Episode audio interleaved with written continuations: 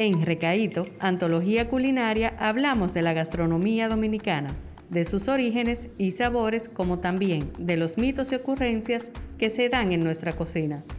Si de algo estamos seguros es que aquí se come bueno.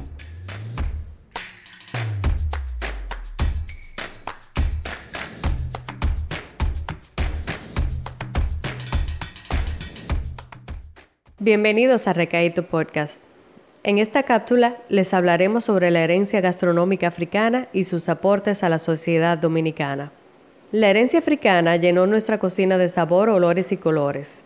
Desde el inicio de la colonización llegaron esclavos africanos a la isla, algunos para el trabajo doméstico y luego para el lavado de oro y para trabajar en los ingenios y trapiches. Los esclavos africanos que llegaron a la isla ya estaban relacionados con muchos alimentos, conocían el arroz y el plátano traído por los españoles y otros que también conocían fueron el ñame, el guandul, el molondrón, el ajonjolí, el manicongo, el jengibre y la malagueta. En los hogares españoles habían cocineras africanas que preparaban alimentos con los ingredientes conocidos y utilizaban las técnicas de preparación de su tierra.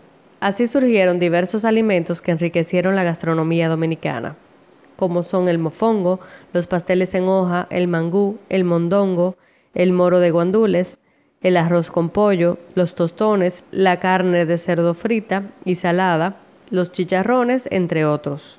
Por su cercanía con la producción de azúcar, comían pedazos de caña y de la caña sacaron bebidas como el jugo llamado guarapo y también el ron, que hoy es identidad nacional. Con la mezcla de melao y semillas de ajonjolí, preparaban un dulce llamado alegría, que todavía se consume en varios lugares del país. También preparaban buñuelos de ñame con melao y plátanos maduros con melao. La búsqueda de la libertad ante la explotación llevó a grupos esclavizados al proceso de cimarronaje.